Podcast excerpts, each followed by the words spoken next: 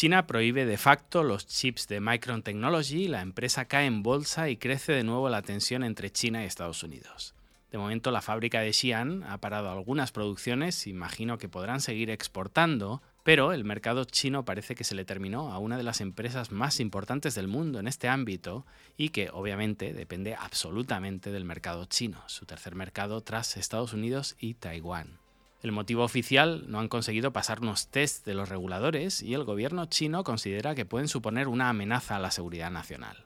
Ya sabemos o podemos sospechar que este no es el motivo real, y obviamente esto es munición gratuita para los que piensan que China no se puede hacer negocios, que el gobierno chino es dictatorial y todo lo demás. En realidad esta es una respuesta a las restricciones a chips chinos impuestas por Estados Unidos el año pasado. Es decir, todo lo que penséis que es China a nivel infierno para empresas, podéis extrapolarlo perfectamente a Estados Unidos. Como siempre digo, estos dos países se parecen entre ellos más de lo que les gustaría a los unos y a los otros. Y este sería un ejemplo más, se aplican las mismas recetas, las mismas sanciones, las mismas excusas, sin entender que hay gente detrás sufriendo, perdiendo su empleo quizá, y como siempre repito, con el proteccionismo, los boicots, etc., se basan en un daño propio seguro y un daño ajeno incierto.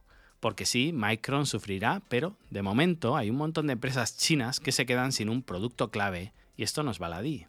Pero antes de nada entendamos de qué estamos hablando, porque aluden a chips en contextos muy diferentes, seguro que algunos de vosotros no logra ubicar la discusión, pero el mayor productor de chips no era Taiwán, como es que aquí no figura ni entre los primeros del mundo, pero no era no sé qué empresa holandesa, es normal perderse, nos tiran datos todos los días y cuesta situarse para saber quién es quién.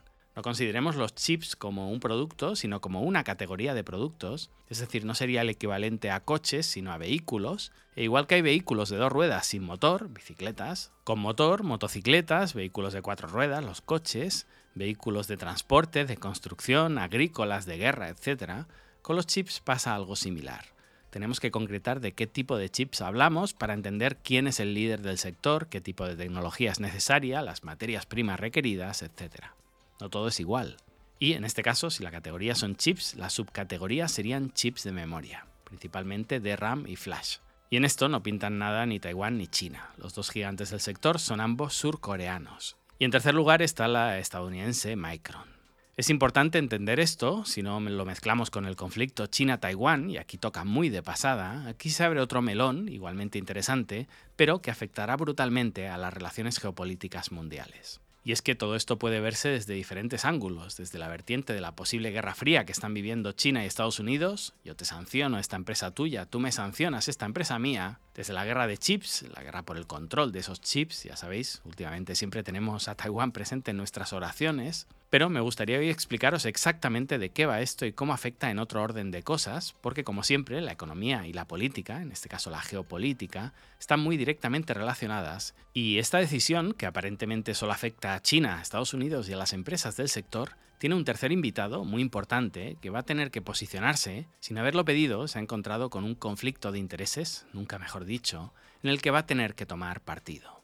Primero entendamos qué supone la prohibición a usar productos de Micron. Como decíamos antes, el primer golpe no es para Estados Unidos, es para China. Decenas de empresas chinas que se proveían de productos de Micron de repente se encuentran con un problema de desabastecimiento. ¿Y qué provoca esto? Si os dedicáis al mundo de los negocios ya lo habréis visto claro, una oportunidad para las empresas coreanas de comerle mercado a la estadounidense. Es más, hablamos de repartirse todo el pastel chino. A río revuelto, ganancia de pescadores.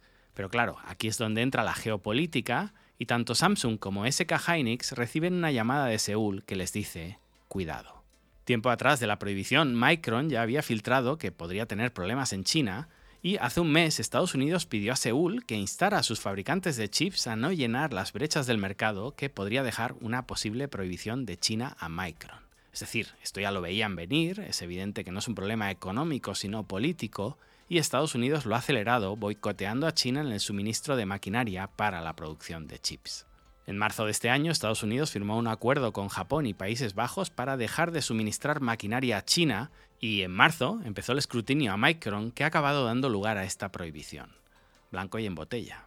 En estos momentos la situación del mercado no es crítica, ha habido una sobreoferta en los últimos meses, pero si la prohibición a Micron se extiende en el tiempo, sí vamos a depender de las coreanas para no crear roturas de stock en los productos que requieren este tipo de memorias. televisores, computadoras, smartphones y, hasta en un largo término, el mercado de la automoción. Para Micron, China supone el 16% de sus ventas, aunque llegó a ser un 20% antes de la pandemia. En los últimos meses se está hablando de un 11%, aunque son datos todavía sin confirmar, lo que nos indica que China no ha usado todo su arsenal de destrucción masiva, ha tocado a una de las empresas con menor impacto, pero este es un aviso a navegantes sobre lo que se puede venir si seguimos partiendo el mundo en dos. Porque otras empresas estadounidenses sí son mucho más dependientes de China. Nvidia o AMD venden más de un 20% en China, Intel o Broadcom están en torno a un 30%, y la que está tiritando en estos momentos, Qualcomm, para la que China supone un 64% de sus ventas.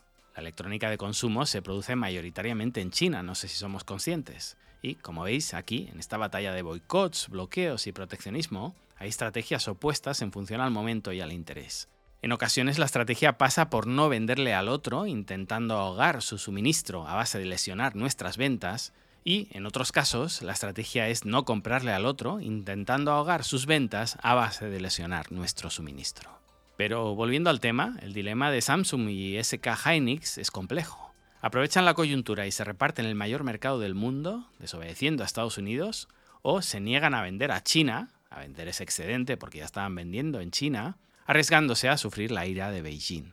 Como he explicado en anteriores episodios, hablando de Australia y otros países de la región Asia-Pacífico, el problema está siempre en tener que elegir entre tus aliados políticos y tus mayores socios comerciales, entre lo que dicen querer ser y lo que en realidad son.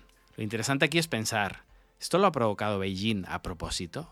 Es decir, más allá de que China está intentando crear su propia tecnología, tengo a varios expertos en bolsa siguiéndome, pues echado un vistazo a Changxin Memory Technologies y sobre todo a Yangtze Memory Technologies, porque estas empresas van a tenerlo todo de cara para crecer en los próximos años. Imagino que ya andarán sobrevaloradas. Más allá de esto, que quizás es un too long shot, China está perjudicando a una empresa estadounidense sacudiendo el tablero de juego y alterando el suministro de muchas empresas chinas para beneficiar a dos empresas coreanas. ¿Qué sentido tiene?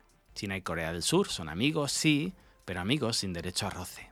Este tiro en el pie, en el que el único beneficiado es Corea, ¿ha sido un error de cálculo de Beijing?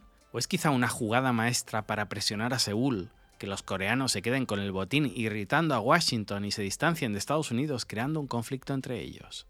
De momento, el portavoz del Ministerio de Asuntos Exteriores chino ya ha expresado su oposición a cualquier intento de limitar la venta de chips surcoreanos en China advirtiendo que algo así violaría seriamente los principios de la economía de mercado y las reglas económicas y comerciales internacionales y alertando de los desequilibrios que podría provocar sobre la cadena de producción y suministro global. Claro, lo que hacen Estados Unidos y China no viola seriamente los principios de economía de mercado y las reglas comerciales internacionales.